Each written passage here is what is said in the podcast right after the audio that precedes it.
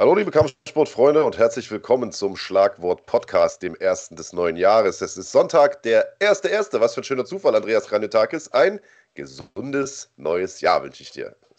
Das wünsche ich dir auch, ja. Also ähm, es hat eigentlich ganz gut begonnen, das Jahr. Und jetzt muss ich mit dir einen Podcast machen, aber naja, nichts ist perfekt. Aber wir machen trotzdem das Beste draus. Äh, bist du gut reingekommen?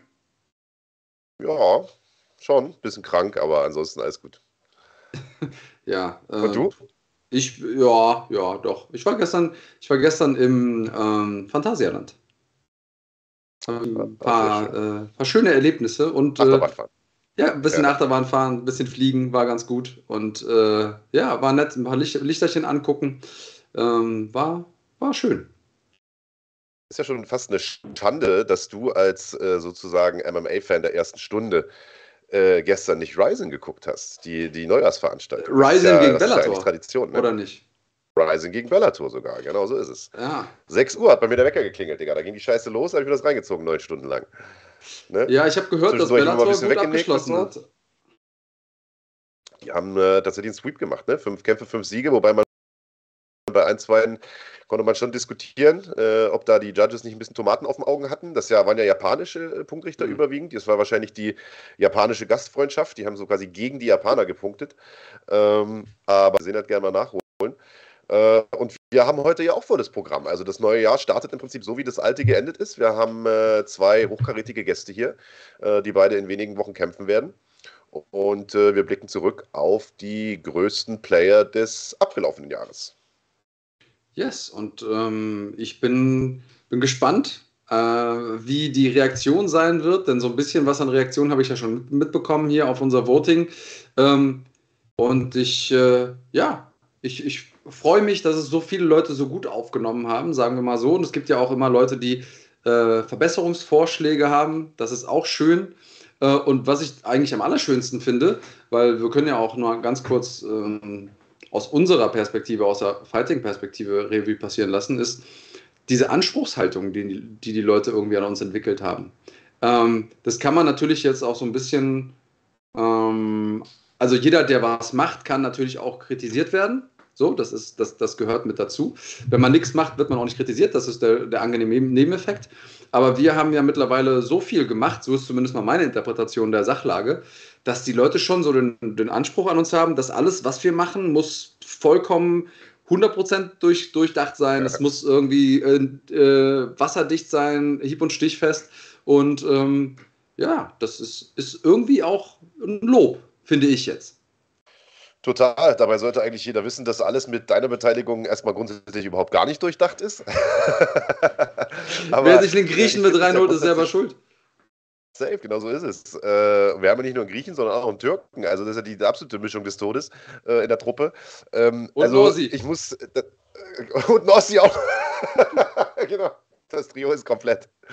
Äh, also ich finde ja Kritik auch grundsätzlich gut so. Man hat das an den Rankings auch gesehen, äh, nachdem es dann das erste Update gab, vor kurz nach NFC halt, vor zwei Wochen knapp, ähm, oder vor einer Woche gut. Äh, da war das Geschrei dann auch wesentlich weniger groß, weil wir natürlich auch ein paar Änderungen vorgenommen haben und natürlich auf das äh, Feedback auch hören. Und wenn das, ich sag mal, konstruktiv vorgetragen wird, ähm, dann ist da ja auch überhaupt nichts Falsches dabei. Ganz im Gegenteil. Wir haben ja von Anfang an äh, immer deshalb Erfolg gehabt, weil wir mit der Community zusammenarbeiten und nicht versuchen, der Community was aufzudrücken. Das heißt, wenn ihr Lob habt, Kritik, was auch immer, äh, dann gerne her damit. Ähm, das Einzige, was wir nicht so gerne haben, ist äh, solche Sprüche wie: Habt ihr zu viel auf den Schädel gekriegt, ihr eierlosen Hunde oder sowas, wo ich mir denke, okay, was. Aber Wo, was Dank genau hast du dagegen? Welcher, welcher, Teil gefällt dir nicht? Digga, da habe ich dich sogar in Schutz genommen. Da hat einer, äh, weil du gegendert hast, in dem Matchmaker-Special, hat einer äh, dich gefragt, ob du zu viel auf den Schädel bekommen hast und äh, wo du deine Eier gelassen hast oder sowas. Und äh, ja, also war ne? das so? Das muss natürlich nicht sein. Das ist natürlich nicht die feine englische Art. Ähm, aber besten Dank an der Stelle erstmal an den Quickmix, der das neue Jahr stabil beginnt, nämlich mit einem Zehner, den er reinhaut. Fighting 2023. Happy New Year Start, schreibt er rein. Äh, vielen, vielen Dank. Euer Support ist uns auch in diesem Jahr natürlich sehr, sehr wichtig. Ohne euch funktioniert das Ganze nicht. Äh, bevor wir also heute zu unseren Gästen kommen, die haben wir noch gar nicht genannt. Raoul Lembaranski wird äh, gleich bei uns sein. Der wird am 18.02. bei NFC 12 sein Profidebüt geben und äh, bekommt es da noch einmal zu tun mit äh, Habibullah Nori, den er äh, im vorvergangenen Jahr schon einmal im Amateurbereich gekämpft hat. Damals war es ein Unentschieden, jetzt soll das Ganze bei den Profis geklärt werden. Und wir haben Dennis Ilbay am Start, der endlich, muss man sagen, am 18.02. sein NFC-Debüt geben wird. Geile Sache, da freue ich mich riesig drauf. Ja, wer Dennis nicht kennt, äh, googelt den mal. Der hat schon das ein oder andere gerissen im äh, Boxsport und äh, ist jetzt gerade dabei, auch so ein bisschen den MMA-Sport aufzumischen. Und wir sind sehr froh, dass er zu NFC kommt. Darüber und über viele andere Sachen werden wir mit ihm auf jeden Fall sprechen. Und ähm, ja, dann lass uns doch zu einer weiteren Kategorie kommen, die wir ins Leben gerufen haben und wo ich mir auch sicher bin, dass sich noch viel entwickeln wird über die nächsten Jahre hinweg. Ähm, ja. Aber jetzt erstmal sind die Würfel gefallen. Ihr habt gewählt da draußen. Ähm, vielleicht ganz kurz zum Prozedere. Damit nachher uns keiner Befangenheit vorwirft, äh, haben wir gesagt, wir geben euch, der Community, die Möglichkeit, Leute zu nennen, die nominiert werden sollten für die drei großen Kategorien, die wir ähm, ausgelost haben oder aus, ausgeschrieben haben. Ähm, die Top 5 Nennungen wurden in einen Topf gepackt und dann konntet ihr abstimmen für die jeweiligen Leute hier auf YouTube. Und was ist dabei rumgekommen? Und hast du vielleicht noch ein paar Zusatzinfos, Marc? Ja, genau. Also äh, natürlich es geht um die sozusagen Wahl des besten Kämpfers, des besten Fights und des besten Finish des vergangenen Jahres. Wir haben euch äh, da ein paar äh, Optionen äh, zur Verfügung gestellt, beziehungsweise haben uns von euch ein paar Optionen vorschlagen lassen und wir haben dann die meistgenannten genommen, um äh, euch die zur Wahl zu stellen und ihr konntet dann abstimmen. da gab es natürlich auch ein paar positive Stimmen, es gab ein paar äh, kritische Stimmen, die gesagt haben, naja gut, das ist ja jetzt am Ende ein Popularitätswettbewerb, wenn die Fans abstimmen dürfen. Natürlich ist es das, natürlich ist es das, ganz klar. Äh, das ist jetzt nicht, dass das eine Jury entschieden hat und da äh, ausschließlich auf die sportliche Relevanz geguckt wurde oder sonst was, sondern wir haben eure Vorschläge genommen und haben euch auch abstimmen lassen. Und genauso ist das Ganze gedacht. Es sollte einen Community-Charakter haben. Äh, und Qualitätswettbewerb, wie es immer ein bisschen despektierlich genannt wird, hat äh, durchaus eine Daseinsberechtigung, zumindest aus meiner Sicht. Und es ging ja in äh, diesem Voting nicht darum, den allerbesten Sportler äh, rauszutippen, sondern für mich ist dieses Label bester Kämpfer beispielsweise ähm, nicht nur mit sportlichen Erfolgen verknüpft, sondern äh, da zählen für mich auch andere Dinge mit rein. Beispielsweise das Standing innerhalb der Szene, die Reichweite natürlich auch. Äh, was äh, hat dieser, wie hat dieser Sportler dazu beigetragen, ähm, äh, die, die, die Liga, für die er antritt oder die Marke, die er vertritt, das Banner, für das er kämpft, äh, größer zu machen und so weiter und so fort. Und natürlich gehört da ganz logisch äh, ein Christian Eckerlin beispielsweise gar ganz vorn mit rein. Das ist ja überhaupt keine Frage. Also äh, ich kann mir nicht vorstellen, dass Octagon äh, die Festhalle so krachend ausverkauft hätte, wenn der Eckerlin nicht das Zugpferd gewesen wäre. Das ist Fakt so. Und äh, auch das spielt natürlich in diese, also aus meiner Sicht sollte das bei so einer Wahl auch eine Rolle spielen. Es ist kein Ranking. Das berechnet bei uns ja ein Algorithmus. Da spielt sowas wiederum keine Rolle, äh, sondern es ist, es ist eine Abstimmung. Und äh, ich bin mal sehr, sehr gespannt, was da rausgekommen ist. Ähm, ich würde gerne dich dann auch nochmal fragen, wie du abgestimmt hättest. Aber lass uns erst mal gucken, würde ich sagen. Mit welcher Kategorie wollen wir denn anfangen? Tja, äh, wir haben es vorher festgelegt. Ich habe es natürlich vergessen, mit welcher wir anfangen wollten. Ähm, aber okay, dann spare ich mir die rhetorische Frage. Fight of the Year ist, glaube ich, ein ganz guter, ganz guter Startpunkt. ja, danke für deine Rhetorik. Vor, äh, Vorlage erhalten vors leere Tor und äh, krachend über den ja, genau, genau. Genau. genau. Na, gucken wir mal rein. Also, äh, erste Kategorie, wie gesagt, äh, Kampf des Jahres. Äh, zur Auswahl standen einige Kracherduelle, muss man sagen. Also das Jahr 2022 war ja nun eins, was uns, äh, was uns wirklich ein paar äh, tolle Schlachten beschert hat. Und ähm, die äh, Top 5 waren äh, Max Koga gegen Safar Mosen, Jano Ehrens äh, gegen Alisher Abdullayev, äh, Abu Bakr Sabirov gegen Johnny Palokai, ähm, äh, äh, Mohamed Walid gegen äh, Sean da Silva und Tasso gegen Dominik Wetek. Das waren alles richtig geile Dinger, muss man sagen. Und ich hätte mich super schwer getan, da einen rauszupicken. Wollen wir mal gucken, wer es am Ende geworden ist? Yes, let's go. Trommelwirbel. Es ist. Es ist. Koga gegen Mosen. Ja, Und der äh, Fight ist äh, ja besonders gewesen für mich. Vielleicht kann ich ja aus meiner Perspektive sprechen, weil Koga ja zurückkam ähm, von diesem Ehrenskampf. Und ähm, das war ja ein lange ersehntes Comeback und auch eins, wo man nicht so richtig ähm, wusste, wie wird er wieder zurückkommen. Und ehrlich gesagt hatte ich auch erwartet, dass er eher äh, auf Nummer sicher gehen wird, wie es viele tun nach einem K.O., viel clinchen, gar nicht so sehr versuchen, irgendwie ähm, zu grinden oder, oder halt in den offenen Schlagabtausch zu gehen, aber der hat im Prinzip genau das Gegenteil gemacht. Der hat äh, den, den Schlagabtausch bejaht, hat dann auch immer quasi nochmal einen zusätzlichen rausgehauen und ähm, hat damit, glaube ich, auch Mosen überrascht, der ähm, ja da schon so ein bisschen, glaube ich, vorhatte, Max sein, sein bisschen was von seinem Spotlight zu klauen. Und äh, Max hat da einen fantastischen Kampf abgeliefert. Für mich auch einer der emotionalsten Kämpfe des Jahres, einfach weil, weil wir Max so lang und viel begleitet haben und weil er äh, ja, sich selber neu erfunden hat, wie der Phönix aus der Asche. Deswegen kann ich da diese Wahl echt gut verstehen. Auch wenn die anderen Kämpfe aus auch sehr besonderen Gründen auch ein Recht darauf haben, in dieser Liste zu stehen. Für mich ist da Koga gegen Mosen auch äh, auf Platz 1 vollkommen gerechtfertigt. Wie siehst du es? Ja, ich sehe es ähnlich. Ähm, also äh, Tasso gegen Wetek finde ich fast ein bisschen schade, dass der auf der 5 gelandet ist, weil da einfach die Stimmung so geil war in der Halle. Ich weiß nicht, ob du dich erinnerst, in Baling. Mhm. Äh, Tasso hat da ja einen Haufen Leute mit am Start gehabt. Das war schon, äh, das war schon eine geile Nummer. Ernst gegen Abduloye für mich total recht weit oben, denn äh, das war ja das Comeback von Jano, nachdem er da diese bittere Niederlage hatte gegen Mert und äh, das war auch eine absolut geile Schlacht. Sabidov gegen Palukai war auch stabil, aber ich hätte auch Koga gegen Mosen wahrscheinlich auf die 1 gepackt, weil äh, einfach auch aufgrund der Vorgeschichte, weißt du? Ähm, ich mhm. meine, Max sollte ja ursprünglich gegen Mert antreten, dann hat das nicht geklappt wegen der Schulter. Dann, äh, dann ist da der, der Safar mehr oder weniger kurzfristig eingesprungen, äh, war aber auch deutlich schwerer als, als Max. Also das war ja dann ein Catchweight-Duell über dem eigentlichen Federgewichtslimit und so. Äh, das ist schon, und wenn du aus, aus so einer heftigen Niederlage kommst, und wir wissen ja auch alle, äh, wie sehr äh, Max da auch, auch körperlich dran zu, zu, zu knabbern hatte, sozusagen, ähm, dann so ein Risiko einzugehen, das ist schon, äh, das, das nötigt mir Respekt ab. Und auf der anderen Seite ist es natürlich auch für Safar, also den Typen fahre ich ja sowieso ohne Ende, äh, auch eine, eine absolute Ansage zu sagen, ja klar, so nachdem er da in Balingen rasiert hat, zu sagen, ich springe da jetzt direkt mal ins ganz tiefe Haifischbecken rein äh, und stelle mich da in einem, in einem Main-Event oder Co-Main-Event äh, dem, dem, dem, dem, dem Max Koga, einem der besten Kämpfer in Deutschland. Also das war schon äh, für mich äh, eine geile Story einfach ringsrum, Hut ab vor diesen beiden Jungs und der Kampf an sich war halt auch einfach Hammer. Also das war schon eine, das war schon eine geile Schlacht und ich glaube, auch wenn der Safar das Ding verloren hat äh, und auch ja dann recht klar verloren hat am Ende, äh, glaube ich nicht, dass seine Aktien dadurch irgendwie gesunken sind. Ganz im Gegenteil, ich glaube, der hat sich da den ein oder anderen Fan dazu verdient und den Respekt von Max sowieso. Eben, vollkommen zu Recht. Ähm, also gute, äh, gutes Voting, äh, das äh, trotz oder eben genau weil es aus der Community kommt, ähm, sich relativ gut mit unserer Beobachtung deckt.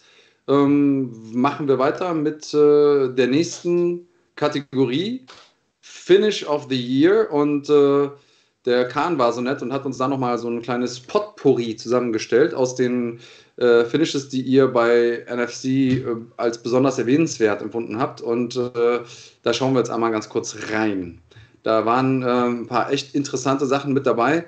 Ähm, unter anderem eben äh, Lutherbach gegen äh, Grabinski. Das Ding war ein ziemlich heftiger Kampf, der mich einfach extrem überrascht hat. Deswegen bin ich nicht verwundert, dass er hier mit in der Liste ist. Äh, auch Sendili gegen Nosso Pedro war ein richtig krachendes Ding. Ähm, da hat einfach Nosso Pedro vorher extrem gut ausgesehen. Ähm, man hat sich schon gefragt, okay, wenn der so weitermacht, wer will den schlagen? War ungeschlagen bis dahin. Äh, Pantalei gegen Heine war für mich einfach krass, weil Pantalei auch so wie so ein, wie so ein Tank war und äh, ich nicht das Gefühl hatte, dass er gefinisht werden kann. Äh, jedenfalls nicht in der Art, wie es Heine geschafft hat. Adasch gegen Vertgo das hat beim Zusehen wehgetan, muss ich sagen. Also da äh, kann mich nicht daran erinnern, wann das letzte Mal jemand so lange liegen geblieben hat, ist auch. Äh, ja, Montana gegen Holodenko. Das ist einfach sehr besonders, weil so viele unbeantwortete Schläge am Stück und ähm, ja, am Ende des Tages, welcher ist es geworden?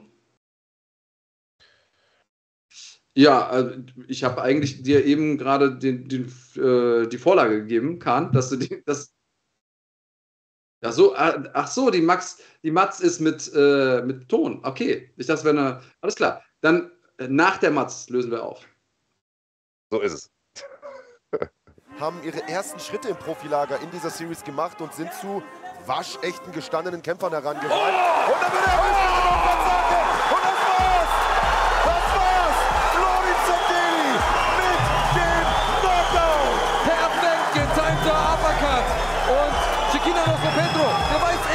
noch nicht, wo der ist. Versucht hier einigermaßen zu... Den Rhythmus gefunden hat, sich einmal warm geschlagen hat, dann wird es dran. Oh! zu Boden. Unglaublich. Und wie? Der ist nicht nur zu Boden gegangen, der ist weg gewesen, bevor der überhaupt den Boden erreicht hat. Knie-K.O. hier. Und ich würde sagen, eindeutiger und eindrucksvoller kann man kein Champion werden.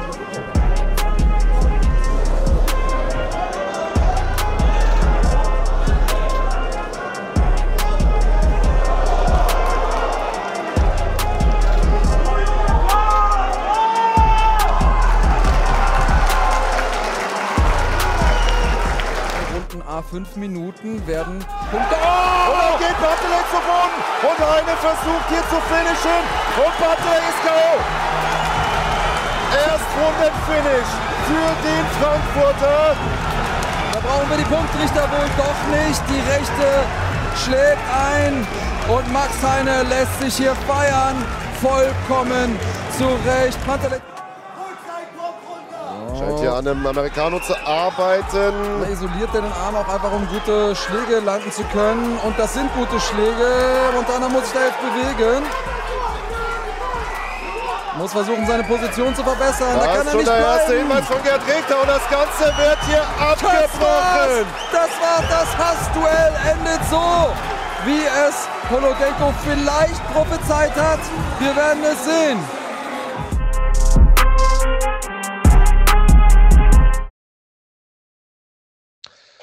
Also, wenn das nicht ein Kracher nach dem anderen war, dann weiß ich auch nicht. Äh, ich habe meinen persönlichen Favoriten trotzdem relativ schnell äh, gehabt.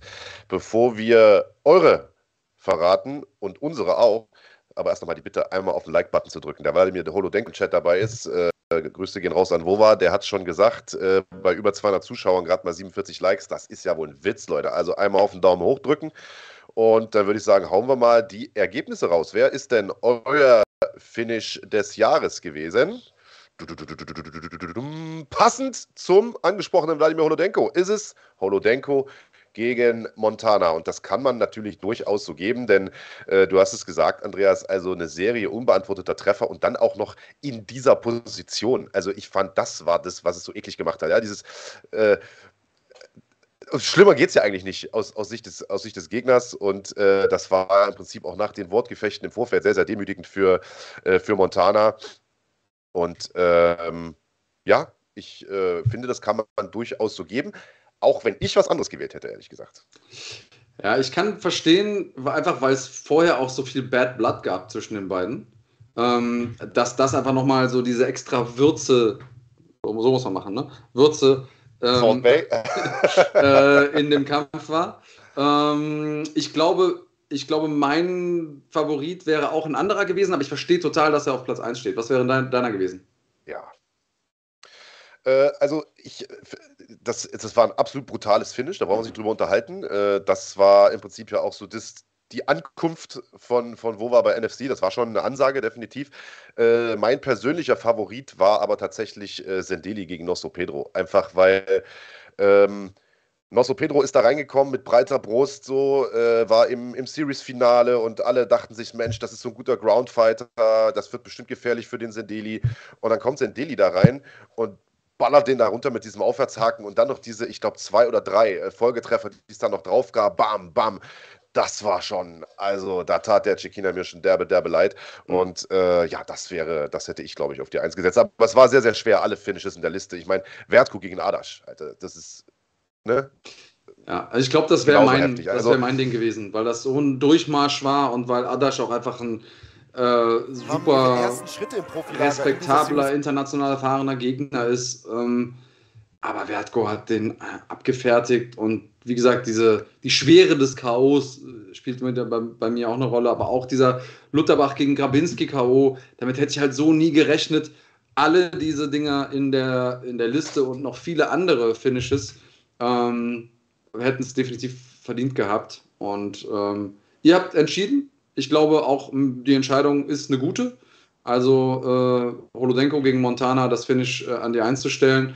Und das äh, zeigt ja auch einfach nur, wie viel Action es gab im letzten Jahr. Und äh, da müssen wir uns 2023 ein bisschen anstrengen, um da anzuknüpfen und äh, vielleicht auch mit den, mit den Erwartungshaltungen, die wir da äh, geschürt haben, zurechtzukommen. Haben wir ja schon gelernt. Ne? Die Leute erwarten Großes von uns. Ja, und weißt du was? Das habe ich ja total verdrängt. Äh, aber der Conciliage, der hat sie nochmal geschrieben. Äh, da gab es ja auch nochmal eine geile Story zu Holodenko äh, gegen Montana. Der hatte uns ja im Vorfeld noch exakt gesagt, wie er gewinnen will und hat es in dieses Kuvert gepackt mit dem, äh, mit dem Siegel drauf und so. Das war, wo wir diese Übergabe dann noch gemacht haben, so geheimagentenmäßig. Stimmt. Ja, das macht die Sache natürlich noch, äh, noch besonderer. Also, das war schon, das war schon eine geile Nummer. Und ja, Wladimir, natürlich kann man schon sagen, zu Recht. Auf der 1 herzlichen Glückwunsch, mein Lieber, und wir hoffen, dich dann bald wiederzusehen. Ich höre, im März wird es ja wahrscheinlich dann sein. Ähm, ja, eine Kategorie haben wir noch, Andreas Kanyotakis. Fighter of the Year, der Kämpfer des Jahres 2022.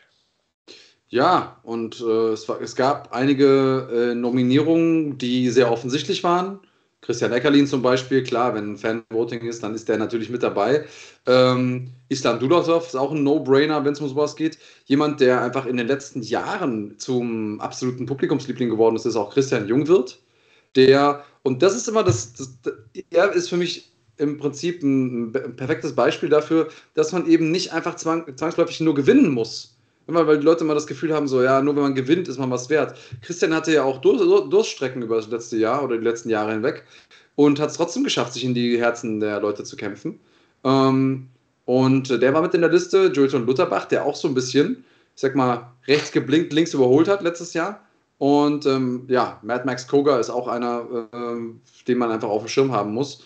Und ähm, ja, das, äh, das Voting war auch spannend, würde ich mal sagen. Das war tatsächlich spannend bis zur letzten Sekunde. Also ich kann mich entsinnen, heute Morgen oder gestern Abend, ich weiß gar nicht, hatten wir noch Gleichstand ne? zwischen mhm. dem ersten und dem zweiten Platz. Das heißt, die letzten paar Stimmen, äh, die haben es dann tatsächlich entschieden. Und es ist geworden.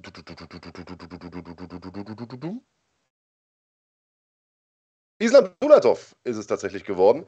Und ähm, ich habe jetzt hier schon die ein oder andere kritische Stimme äh, gelesen im Chat, bevor das Ergebnis überhaupt veröffentlicht wurde, äh, die gesagt haben, ja, den Island, den kann man ja gar nicht, äh, den kann man eigentlich gar nicht äh, nehmen, weil der hat ja jetzt den Kampf abgesagt oder äh, so. Gut, also ich meine, dafür kann natürlich keiner was. Äh, Absage ist immer bitter. Ähm, aber ich habe das ja anfangs, ähm, anfangs schon gesagt, zu, zu Beginn der Sendung. Es, es, spielt eben nicht nur der sportliche Erfolg mit rein, den Islam ja durchaus hatte, mit zwei Kämpfen, zwei vorzeitigen Siegen äh, in diesem Jahr bei NFC, sondern es spielen da eben auch Dinge wie das Standing innerhalb der Szene eine Rolle. Und äh, wie groß ist die Reichweite, wie viel hat er dem Veranstalter auch gebracht und so an, äh, an Marktwert und so. Und ähm, ich sage mal, Islam hat natürlich vor allen Dingen im Online-Bereich sehr, sehr viel viel bewegt, das muss man einfach sagen. Wenn man sich anschaut, was für Abrufe die Videos haben, ich, ich glaube, dieses Interview mit Rirsch, das trendet bis heute. Also teilweise sprechen mich irgendwie die Freundin meiner Tochter an äh, und sagen, guck mal, du bist ja hier auf TikTok, weil da irgendjemand dieses Video geklippt hat äh, und äh, das Ding hat einen Haufen Aufrufe. Also das ist schon der Typ ist schon, ähm, ist schon online echt eine Macht, das muss man sagen. Und äh, ist natürlich auch kämpferisch äh, sehr, sehr stark. Äh, Eckerlin auf der 2 übrigens absolut haarscharf. Wie gesagt, das war das war Gleichstand bis vor ein paar Stunden noch. Äh, und auch zu Eckerlin haben wir uns ja vorhin schon geäußert. Also der spielt natürlich für Octagon eine Riesenrolle äh, und hat einfach dadurch auch den Sport insgesamt in Deutschland ein Stück weit gepusht, das muss man einfach sagen, mit dieser ausverkauften Festhalle und so. Und Christian Jungwirth, ich finde, du hast das absolut treffend formuliert, Andreas. Der hat sich in die Herzen der Fans gekämpft, Mann. Der Typ kämpft halt ständig den hört man nie in irgendeinem Interview oder sowas erzählen. Den, du siehst nur wieder auf irgendeiner Fightcard, ah, der Junge kämpft wieder. Und äh, der kämpft da die absoluten Granaten bei Octagon und das schon seit einiger Zeit und schneidet da äh, überwiegend erfolgreich ab. Äh, dementsprechend verdient mit in dieser Liste und weit oben. Ich persönlich, und damit äh, würde ich dann auch äh, meinen Monolog hier schließen, äh, finde es ein bisschen schade, dass Max relativ weit unten ist. Den hätte ich persönlich gewählt als, als obersten Kämpfer, einfach weil er für NFC sehr, sehr viel getan hat. Das hätte er auch nicht machen müssen, hätte auch woanders hingehen können, hätte auch bei Octagon unterschreiben können, aber er hat gesagt, ich, äh, ich helfe mit, diese Organisation aufzubauen und das hat er gemacht. Und äh, wir haben uns ja vorhin schon drüber unterhalten, äh, dass der das auch nicht leicht hatte nach dem heftigen K.O. letztes Jahr im Dezember. Äh, diesen langen Genesung, die nicht einfach war. Und dann auch die Absagen und äh, diese, diese Achterbahnfahrt der Gefühle, die der dieses Jahr hatte, und dann trotzdem äh, so ein Ding hinzulegen gegen Mosen ist schon stabil. Also äh, der hätte aus meiner Sicht weiter oben stehen müssen. Aber das ist ja auch immer subjektiv. Ja, genau das war das Voting. Äh, viele subjektive Meinungen zusammengefasst. So kann man es ja auch beschreiben. Ähm, und ich, äh, ich zum Beispiel finde Lutherbach äh, einer, der da extrem raussticht, weil er einfach so viel gekämpft hat weil er ähm, auch bei Glory kämpft, weil er äh, ja, einfach eine, eine, geile Story auch mitbringt. Und ähm, aber ich bin ja eh Fanboy von, von Lutherbach und ja. äh, deswegen eingetrübt. Aber wahrscheinlich gab es auch ein paar Fanboys und Girls von, von Dulatov da draußen. Ähm, und es war wirklich haarscharf. Also äh, wir haben uns noch äh, heute darüber unterhalten, was machen wir denn, wenn es wirklich Gleichstand gibt. Ja. Tja. Ja, ja, tatsächlich. Also die Option hatten wir. Äh, und weil einige sich beschweren und sagen, Mensch, der, der März zum Beispiel ist gar nicht mit in der Liste und so. Äh, wie gesagt, wir haben ja eure Vorschläge äh, da reingenommen und es war eben nur Platz für fünf. Ich denke, März hätte damit diesen sensationellen Sieg im April durchaus, durchaus auch einen Platz verdient gehabt. Ähm, aber ja, vielleicht bei der, bei der Wahl zum Kämpfer des Jahres 2023 lassen wir uns überraschen. Genau. Äh, nach dem Jahr ist vor dem Jahr, oder wie man sagt. Genau. Und Hans Dampf sagt, bei Gleichstand gilt die bekannte Regel, dass ich entscheide. Genau.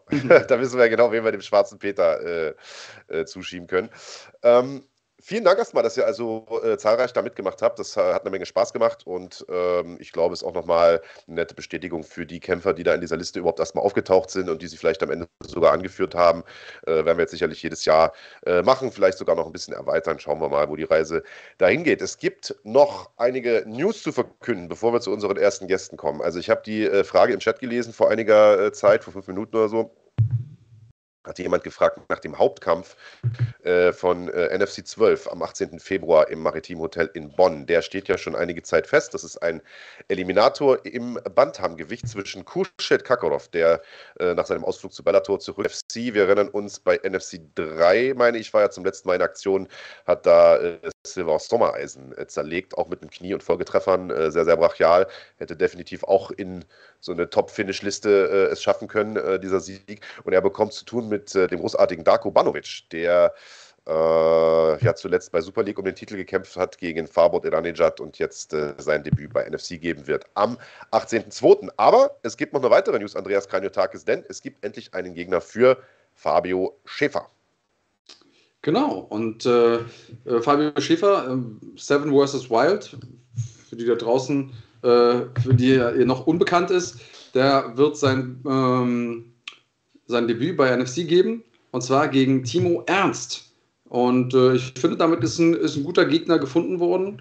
Ähm, Ernst hat ungefähr ein vergleichbares Erfahrungslevel und äh, ich, bin, ich bin gespannt auf den Kampf generell. Ich bin gespannt, wie, wie Fabio sich schlägt, äh, wie er auch mit dem, mit dem Druck umgeht. Ich sag mal so, in, äh, in der Wildnis zu sein und im Cage sind zwei unterschiedliche Paar Schuhe, aber dass er unter Druck äh, bestehen kann, hat er gezeigt. Schauen wir mal, ob er es auch unter diesem Druck hier schafft. Äh, ich bin, ja, weißt du irgendwas über Timo? Hast du da irgendwie mehr ähm, Infos ähm, als ich? Nö, also du hast es ja schon gesagt, äh, beide etwa gleich erfahren, zumindest auf dem Papier. Der Fabio hat ja selbst auch schon Kampf gemacht, das ist einige Jahre her. Ich glaube, bei MMA Berlin war das damals, den hat er äh, verloren, ich meine nach Punkten. Mhm. Äh, und wird jetzt äh, seinen zweiten Kampf machen, genauso wie Timo Ernst, der sein Debüt im März diesen Jahres äh, gegeben hat und äh, zwar bei einer GMC-Veranstaltung und hat seinen Kampf in der ersten Runde durch K.O. gewonnen. Also das ist jetzt definitiv auch keine Pflaume, die er äh, dahingestellt bekommt. Ähm, ist natürlich klar, dass man jetzt einem Fabio Schäfer keinen kein Titelcontender hinstellt in seinem zweiten Kampf, sondern der bekommt einen auf Augenhöhe, wie wir das von NFC äh, auch gewohnt sind. Und äh, ich muss sagen, Hut ab vor Fabio, der im Prinzip ja mit einer Niederlage im Rücken dahin kommt, das muss man einfach auch nochmal sagen, und sich da einem Typen stellt, der sein Debüt äh, mit einem Erstrunden-K.O. bestritten hat, und zwar im März diesen Jahres auf einer soliden Veranstaltungsreihe. Also äh, Hut ab vor Fabio, äh, Hut ab auch äh, vor Matchmaker Max Merten, der ähm, da, glaube ich, keine einfache Aufgabe hatte, weil ich äh, weiß, dass viele Augen auf diesen Kampf gerichtet sind. Ähm, Fabio ist sehr, sehr bekannt, äh, gerade im Online-Bereich. Äh, und äh, ich glaube, da heißt es Schnaume oder so, oder äh, du willst, aber auf der anderen Seite kannst du ihm natürlich auch keinen kein World Champion dahinstellen, weißt du, sondern du brauchst einfach jemanden auf Augenhöhe.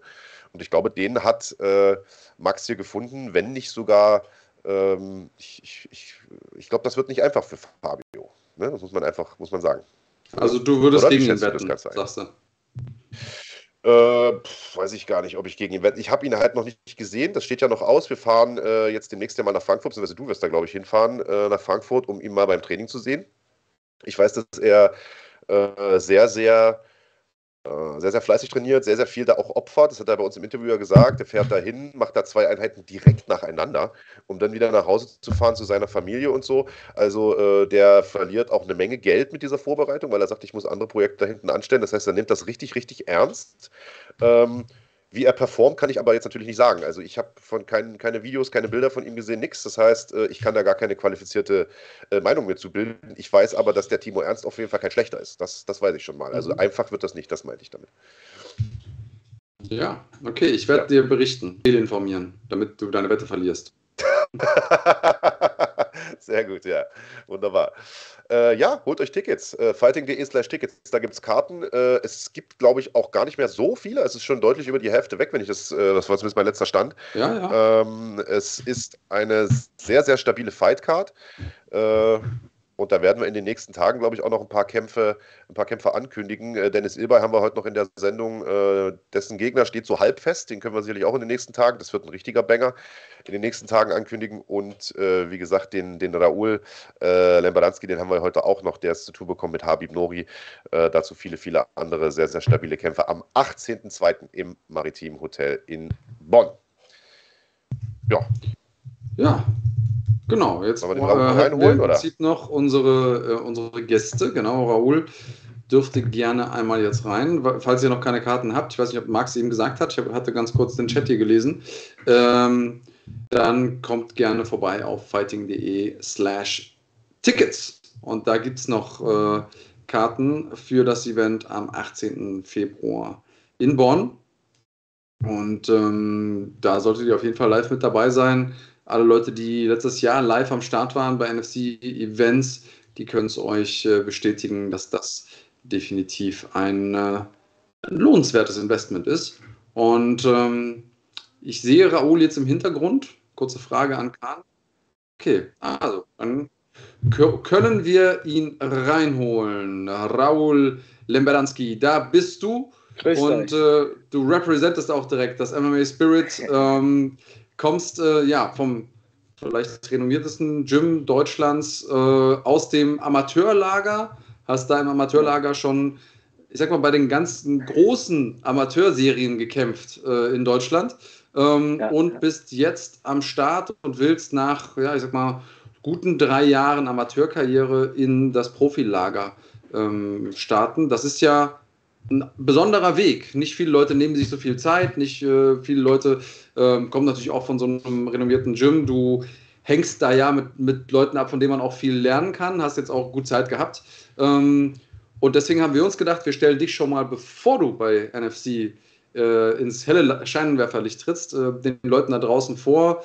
Und nach dieser ausschweifenden Begrüßung darfst du jetzt endlich ja, auch sagen. Hallo. Das freut mich, Dankeschön, hallo. Ja, wie gesagt, ich habe schon früh verstanden, dass ich diesen, diesen Weg gehen möchte, diese Sportkarriere und habe auch früh mir die Ziele gesetzt, Voll, Vollgas und Fokus nur darauf zu setzen. Ja. ja, und also im Prinzip hat es Andreas ja gerade schon richtig gesagt, äh, du hast im Prinzip alle großen Amateurserien äh, gekämpft in den letzten paar Jahren, äh, überwiegend auch äh, sehr, sehr erfolgreich gekämpft. Wer die NFC Contenders verfolgt hat, beziehungsweise damals hieß es ja noch NFC Amateure, äh, der kennt dich auch schon, die Kämpfe immer absolute Kracher gewesen.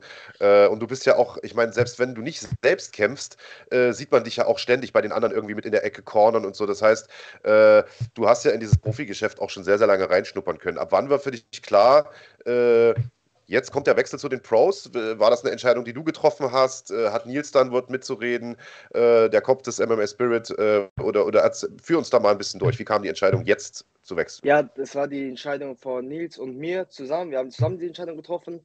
Er meinte, wir, eigentlich wollten wir schon früher in den, äh, ins Profigeschäft steigen, aber ich wollte noch gerne ein paar Amateurkämpfe machen. Und da haben wir gesagt, nach meinem letzten Amateurkampf bei Wheel of MMA, dass wir jetzt ins Profigeschäft steigen. Tja, und äh, was machst du, wenn du nicht gerade auf der Matte bist? Also so ein, so ein Fighter-Lifestyle, der ist ja nicht einfach durchzuziehen, ob jetzt Amateur oder Pro oder wie auch immer. Ähm, was, was machst du denn außerhalb der Matte, außerhalb vom Gym? Also ich bin eigentlich von Montag bis Samstag nur im Gym, morgens. Mittags gehe ich nach Hause, schlafe ich ein, zwei Stunden, dann gehe ich wieder ins Gym, dann haben wir wieder Training. Und so sieht mein Montag bis Samstag sieht so aus. Sonntags gehe ich in die Sauna, ruhe mich aus, bisschen regeneriere und das war's mit von der Woche. Ich bin auch fast die ganze, das ganze Jahr in der Vorbereitung gewesen, letztes Jahr. Mhm. Also dauerhaft in der Vorbereitung fast. Ja, okay. Das, äh, wie, wie, leistet man sich sowas? Äh, wenn man äh, wenn man den ganzen Tag trainiert, wie verdienst du dein Geld? Hast du schon so viele Sponsoren oder äh, bist du in eine reiche Familie geboren? Nein, nein. Äh, zehrst du von einem, von einem Erbe deiner Großtante? Nee, äh, ich leite die Kinderkurse im MMA Spirit ah. und ah. auch die CrossFit-Kurse. Mhm. Und dadurch finanziere ich meinen Lifestyle. Ich brauche nicht viel. Ich habe, äh, ich wohne, ich finanziere mein Essen damit, meinen Tank ins Training und das war's.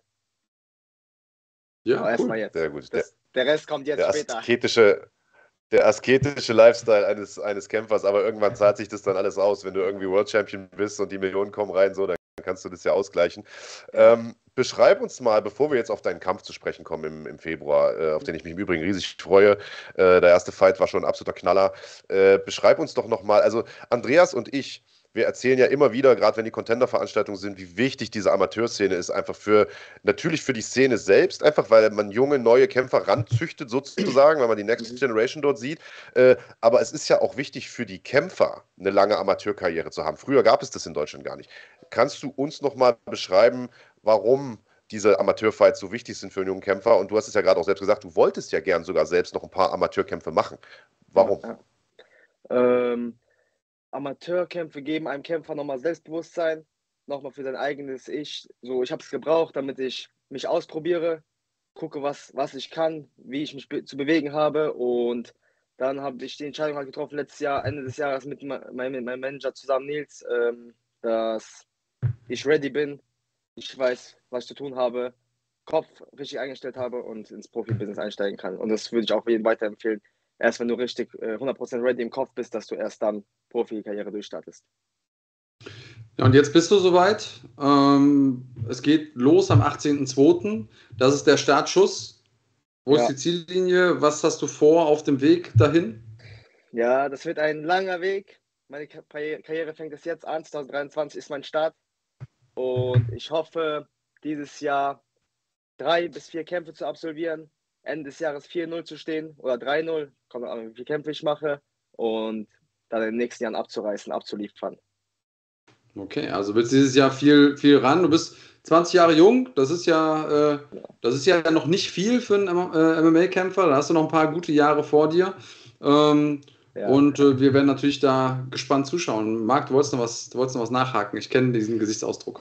Ja, also, ja, was ja gar nicht mal unbedingt nachhaken. Ich wollte ein bisschen, ich wollte den, wollte den Raoul ein bisschen ärgern, denn äh, ich habe ja deine erfolgreiche Amateurkarriere angesprochen, aber NFC war für dich ja bisher eher so ein, äh, nicht, nicht das beste Pflaster, ne? Einmal, einmal unentschieden, einmal, einmal leider verloren. Man muss dazu sagen, äh, ja. mit Albert Sigauri natürlich einen absoluten Knaller äh, gehabt bei der Niederlage und äh, der Kampf gegen Nori, der jetzt ja quasi nochmal wiederholt wird im, im Profibereich.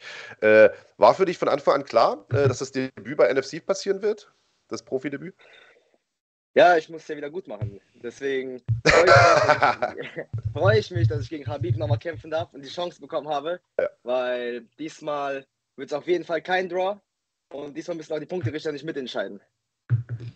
Okay, was hast du verändert und warum, warum gehst du davon aus, dass das äh, diesmal anders laufen wird? Ähm, wie gesagt, ich habe mich weiterentwickelt, mein Kopf hat sich weiterentwickelt. Ich gehe reifer an die Sachen jetzt an. Ich trainiere viel härter, mein Mindset und hat man vielleicht meine letzten zwei Kämpfe gesehen, wer sie verfolgt hat. Und den Rest zeige ich dann am 18.02. im Cage. Okay. Das warst, ist mal, du, warst du denn. Raus. Sorry, ja, warst du denn mit dem, äh, mit dem Unentschieden im ersten Kampf einverstanden? Das, das klang jetzt ein bisschen so, als ob du es vielleicht anders gesehen hättest. Ja, äh, meiner Meinung nach habe ich den Kampf gewonnen. Aber gut, es ist jetzt so entschieden worden. Ich bin kein Judge. Ich weiß nicht, wie die es gesehen haben. Vielleicht dachten sie sich, cool, Amateure, geben wir einen Unentschieden, war ein geiler Kampf. Aber ist egal. Ich habe Erfahrung gesammelt. Wie gesagt, Amateur. Und im Profibereich wird es jetzt anders laufen. Tja, da hoffen wir mal und äh, sind wir mal gespannt. Es ist äh, spannend, dass du in deiner doch sehr jungen Karriere schon in so eine Dynamik reinkommst. Rematches haben ja immer noch mal eine eigene Dynamik, psychologisch auch betrachtet. Ja. Ähm, auch du bist quasi ein der, ein, der einzige Fleck in der Bilanz deines Gegners. Er hat sonst nur gewonnen. Das, das. Draw mit dir war das einzige Match, das er nicht gewonnen hat bislang. Er hat schon einen Profikampf gemacht. Ähm, und ich bin, ich bin wirklich gespannt, wie es weitergeht, äh, wie der Kampf ausgeht, denn äh, es könnte ja der Anfang von was Großem sein. Wenn du, wenn du so viel vorhast, du hast ein gutes äh, Team im Rücken, ähm, da kann man sich natürlich, da kann man sich natürlich auf einiges freuen. Und wir sind froh, dass wir dich von Anfang an mitbegleiten dürfen. Ähm, ich auch. Du bist zum ersten Mal hier und deswegen ja. führen wir dich jetzt in eine Tradition ein. Äh, die Tradition ist nämlich, dass derjenige, der interviewt wird, der Gast, immer das letzte Wort hat im Gespräch. Das heißt, wenn du irgendwas hast, was du loswerden willst, Ansagen an die anderen Leute in deiner Gewichtsklasse da draußen, Mama grüßen, äh, Fans, äh, keine Ahnung, Promocode durchgeben. Äh, jetzt ist jetzt deine Zeit. Also ich danke nochmal euch, dass ich hier dabei sein darf, in meinem jungen Alter schon. Und ich freue mich auf den 18.02. Kauft euch die Tickets, äh, supportet den MMA-Sport und im Laufe des Jahres sehen wir, wohin es alles führt. Na, das auf jeden Fall. Und ich würde sagen, wir führen dich gleich noch in eine zweite Tradition ein hier im Podcast, nämlich, dass wir ständig Dinge machen, von denen wir vorher gesagt haben, dass wir sie nicht machen. das, ich hätte nämlich noch eine Frage, das war gar nicht der, der war gar nicht der letzte Satz. Ähm, und zwar, also ich würde gerne eine Zuschauerfrage noch stellen, die, die, da komme ich gleich zu. Ich habe aber selbst auch vorher noch eine. Äh, dass das jetzt ein Rückkampf ist gegen den Nori. Ähm, ist es auf deinen Wunsch gewesen oder auf seinen Wunsch oder war das einfach nur eine, eine Idee von, von Max Merten oder wie kam es zustande, dass ausgerechnet das jetzt dein Debütkampf wird? Ähm, ich hätte ja im FFC äh, im Dezember kämpfen sollen, eigentlich mein Profidebüt geben sollen. Nur da hat sich die ganze ständig mein Gegner gewechselt und ich habe mich in der letzten Woche unglücklicherweise verletzt. Plus ich bin auch krank geworden, doch dazu. Äh, also mit dem Kampf musste ich dann leider absagen. Und dann bin ich ins Gym gekommen und der, mein Manager Nils meinte dann zu mir, wir haben schon einen neuen Gegner für dich. Das ist der Habib Nori wieder. Oh, und da habe ich mich gefreut, habe ich gesagt, ich bin direkt dabei. Ja. Und so kam es zustande. Okay, cool. Und äh, der, warte mal, wer hat das denn gefragt? Äh, weiß ich gar nicht mehr, finde ich gar nicht mehr. Aber irgendjemand hatte gefragt, äh, was du sagen kannst zum Debüt von Fabio Schäfer, der ja bei euch trainiert. Äh, wir hatten ja gerade darüber gefachsimpelt, dass wir gar keine Ahnung haben, wie wir den einschätzen sollen, weil keiner weiß, mhm. ob der gut ist, ob der schlecht ist, was der kann, ob kann er eine gerade Hand schlagen oder nicht. Es gibt ja gar kein Videomaterial von Fabio. Äh, mhm. Kannst du den Vorhang ein bisschen zur Seite ziehen für uns und uns mal sagen, äh, wie der sich so schlägt im Training? Fabio Schäfer ist schon seit fast einem Jahr bei uns im Spirit und er hat eine mega Entwicklung gemacht. Ist ich bin sehr, sehr gespannt auf sein Profidebüt auch. Den Vorhang öffnet er tatsächlich am 18.02. selber und zeigt uns allen, was er, was er jetzt in den letzten Jahren gemacht hat. Aber ich sage euch, bleibt gespannt. Das wird auch ein Kracher sein. Raoul, pass mal auf. Du warst zwar das erste Mal heute im Podcast und äh, stehst noch am Anfang der Profikarriere, aber medientechnisch bist du auf jeden Fall schon Pro, was die Antworten angeht. Dir kann man nicht entlocken. Ich habe viel, viel geübt. Vielen Dank. Viel geübt, genau. Ja, du hast ja mit Nils auch genau den richtigen da im Rücken äh, für solche Sachen. Ähm, vielen, vielen Dank, dass du heute hier warst, dass du dir die Zeit genommen hast. Ist Sonntagabend auch keine Selbstverständlichkeit. Äh, verletzungsfreie Vorbereitung wünsche ich dir. Mhm. Und ich sage es nochmal, ich freue mich riesig auf den 18.02. Falls ihr den ersten Kampf noch nicht geguckt habt, zieht euch das rein. Die Veranstaltung ist noch bei uns äh, auf dem äh, Kanal. Könnt ihr also schauen, ist äh, die NFC Amateurveranstaltung vom 17.09.2021. Also das lohnt sich definitiv, sich das nochmal anzugucken als kleinen Heißmacher Aufmacher für den 18.02. Ansonsten Tickets kaufen unter fighting.de slash Tickets und äh, Raoul Lembaranski in seinem Profidebüt die Daumen drücken. Das war's von uns an dieser Stelle. Vielen Mach's Dank. gut. Auf rein. Mach's gut. Schönen Abend euch noch. Ciao, ciao. ciao. Dir auch. Ja, Das klingt doch mal sehr, sehr vielversprechend, Andreas Kranjotakis, oder? Das ist doch genau der Lifestyle, den du als junger Kämpfer haben willst, haben, musst, haben solltest, wie auch immer. Ja, auf jeden Fall. Also den Tag im Gym verbringen, ähm, alles da aufsaugen und auch beim, auch beim Training, also wenn man selber als Trainer unterwegs ist, lernt man ja Dinge, weil man immer wieder wiederholt. Ähm, und das, äh, das finde ich gut. Ich bin, ich bin gespannt. Äh, jetzt muss nur noch die Performance stimmen und dann kann der ein ganz großer werden. Und äh, ja, vielleicht erleben wir ja das erste Kapitel von was Großem da am 18.02. Absolut. Und äh, so eine alte Kämpferweisheit ist ja, man soll nie über den nächsten Kampf hinausblicken. Äh, und das ist definitiv auch für einen Kämpfer äh, vollkommen richtig, für einen äh, Promoter, für einen Kampfsportveranstalter allerdings nicht. Und äh, da muss man schon ein bisschen weiter in die Zukunft planen. Wir bewerben ja jetzt hier schon seit ja, einer knappen Stunde NFC 12 am 18.02. Aber es wartet dann ja ein paar Wochen später schon der nächste große Event mit NFC 13 in der Westfalenhalle in Dortmund. Und dafür haben wir einen kleinen Heißmacher für euch. Schaut mal rein. Ich war schon immer so eine Person, ich habe sehr, sehr gerne ähm, meine Leute um mich herum gehabt.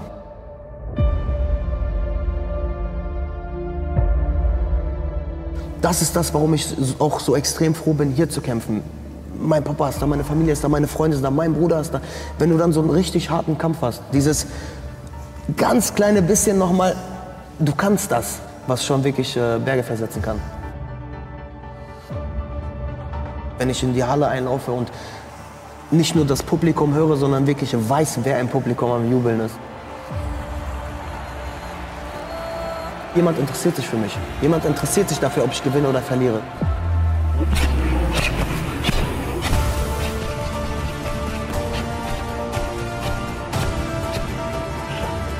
Ich habe so viele Fans und Freunde, die mich von Anfang an meiner Karriere wirklich unterstützt haben und endlich wieder jeden dabei haben zu können. Jetzt in Dortmund zu Hause in der Westfalenhalle, was es auch einfach noch nie gegeben hat.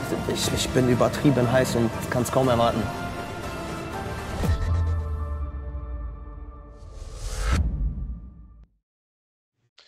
Ja, Gänsehaut, Andreas Kranjotakis. Auf jeden Fall, da geht, äh, da geht einiges und äh, Gänsehaut, weil wir natürlich dieses Setting haben, wir haben die geilen Kämpfe, die anstehen werden und auch wenn teilweise nur Namen bekannt sind, kann man sich, glaube ich, schon vorstellen, was da äh, für epische, äh, monumentale Kämpfe bei rauskommen werden. Wir haben natürlich den Kampf, der vielleicht gerade aktuell, Change My Mind, der am meisten antizipierte ist im deutschsprachigen Raum. Endlich äh, gegen Koga um den prestigeträchtigsten Titel im deutschsprachigen Raum. Das ist der Federgewichtstitel von der NFC. Ähm, ja, und es ist einfach nochmal ein Step-up für die NFC, ist ein Step-up für die deutsche MMA-Community und ähm, das Ding wird richtig heftig. Also äh, ich träume im Moment von nichts anderem. Ja, es ist auch total krass, wie manchmal die Dynamik von so einem Kampf ist. Ich weiß, fitner.de und so, ne, wir, wir stänkern ja immer gern ein bisschen und alles, aber äh, wir haben da jetzt auch ein paar Mal schon drüber gesprochen, aber äh, der, der, Kampf äh, Max gegen, gegen Mert, der sollte ja nun im August letzten Jahres schon stattfinden. Dabei waren die beiden sich total grün und äh, alle haben sich zwar auf diesen Kampf gefreut, aber man hat im Black Table schon gemerkt, also so richtig Beef wird es da nicht geben. Die treten sich sehr, sehr respektvoll gegenüber. Das wird eher so ein sportliches Ding was ja durchaus äh, auch seine Daseinsberechtigung hat. Aber jetzt durch diese ganzen Absagen, Verschiebungen und das ganze Hin und Her, die Interviews zwischendurch, ist da jetzt noch so diese, wie hast du es vorhin gemacht? Hier, die Würze mit drin, weißt du, so, die, die vorher vielleicht so ein bisschen gefehlt hat. Aber ich sag mal, sportlich relevanter Kampf war das ja vorher auch schon. Aber jetzt ist es halt ein sportlich relevanter Kampf mit einer Story, wo du sagst, okay, es gibt für einen von beiden bin ich. So, weißt du? So, ich finde immer, man braucht so dieses Polarisierende, der Gute, der Böse. Wer das auch immer ist, ist ja egal. Das liegt ja im Ermessen jedes Zuschauers.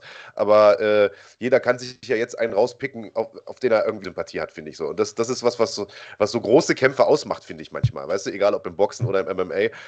Äh, das heißt, ich glaube, am Ende des Tages hat diese Verschiebung dem Kampf gar nicht geschadet, sondern vielleicht sogar eher genützt. Und äh, jetzt ist natürlich die Bühne auch noch viel größer für diese beiden. Ne? Also statt äh, Maritim in, in Bonn war es, glaube ich, im August, ist es ja jetzt äh, die Westfalenhalle, Alter. Ein riesen Venue. Wir haben gerade gesehen, wie geil das da drin aussieht. Also das ist ja äh, absolut Gänsehaut und äh, das Comeback von Khalid Taha ist natürlich genauso geil, Mann. Absolut, kommt aus der UFC zurück, ähm, hat natürlich viele, viele Angebote auf dem Tisch gehabt, äh, haben auch mit ihm darüber gesprochen im, im Podcast nach äh, NFC jetzt in Düsseldorf. Und äh, wir sind froh, dass er ähm, sich dafür entschieden hat, dass wir uns einig werden konnten mit ihm. Und also wenn ich eine Sache miterlebt habe, ist, dass er ähm, nicht nur ein Fahnenkreuz auf dem Rücken trägt, weil jeder will jetzt den ehemaligen UFC-Kämpfer schlagen, ähm, sondern dass er auch so ein bisschen Hate von den Fans abbekommt hier und da und gleichzeitig aber genauso viel Liebe. Also es ist so ein, so ein ganz ambivalentes Thema. Ähm, also dieser Fahrstuhl, äh, diese Fahrstuhl-Thematik, die er da angesprochen hat. Ne? Die Leute wollen einen Fahrstuhl nehmen, äh, aber der Weg führt nur über die Treppe, so nach dem Motto. Äh, das ist jetzt schon so ein paar Mal, ist schon ein geflügeltes Wort geworden. Und daran merkt man ja auch, ja. Welche Tragweite das Ganze hat. Also, ne, egal, wenn man so tun will, als wäre es nicht groß, wenn es nicht groß wäre, dann gäbe es diese ganzen Spekulationen, Diskussionen, Kommentare und so nicht.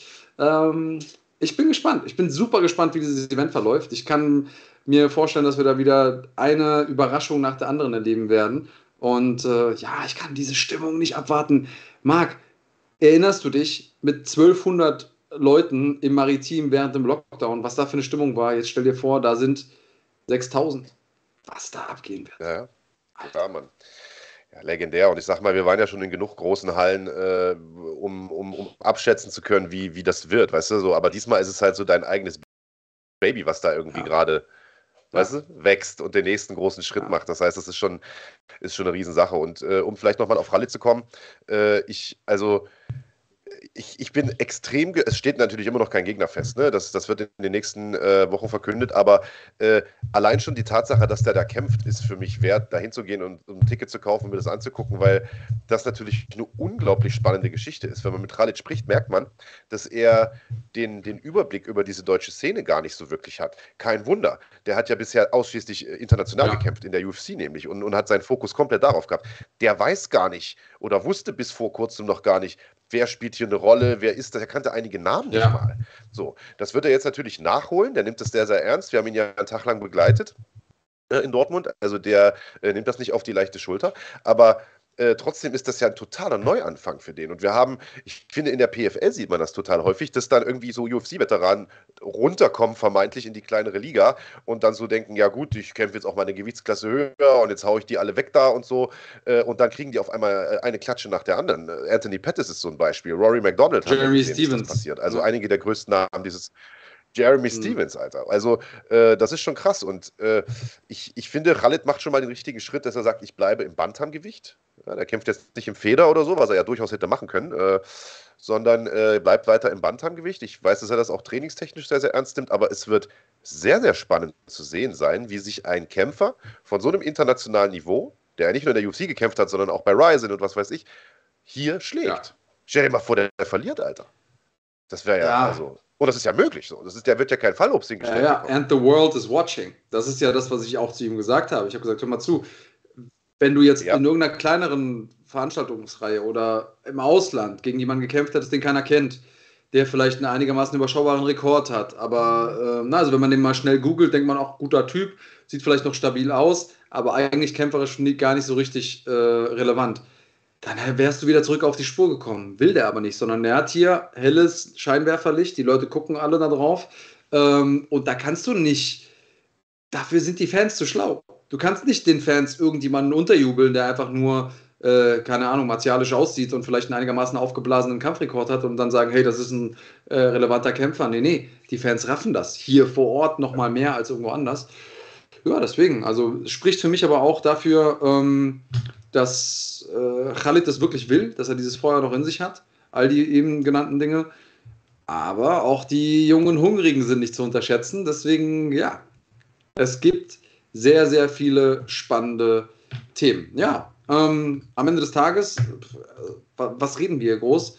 Fighting.de slash Tickets, wenn ihr noch keine habt, dann solltet ihr euch für Dortmund definitiv welche sichern. Ähm, das ist ein Event, äh, da werdet ihr mit Sicherheit vielleicht nicht unbedingt euren Enkeln von erzählen, aber bereuen, wenn ihr nicht vor Ort wart, werdet ihr das auf jeden Fall. Das äh, können wir jetzt schon mal versprechen.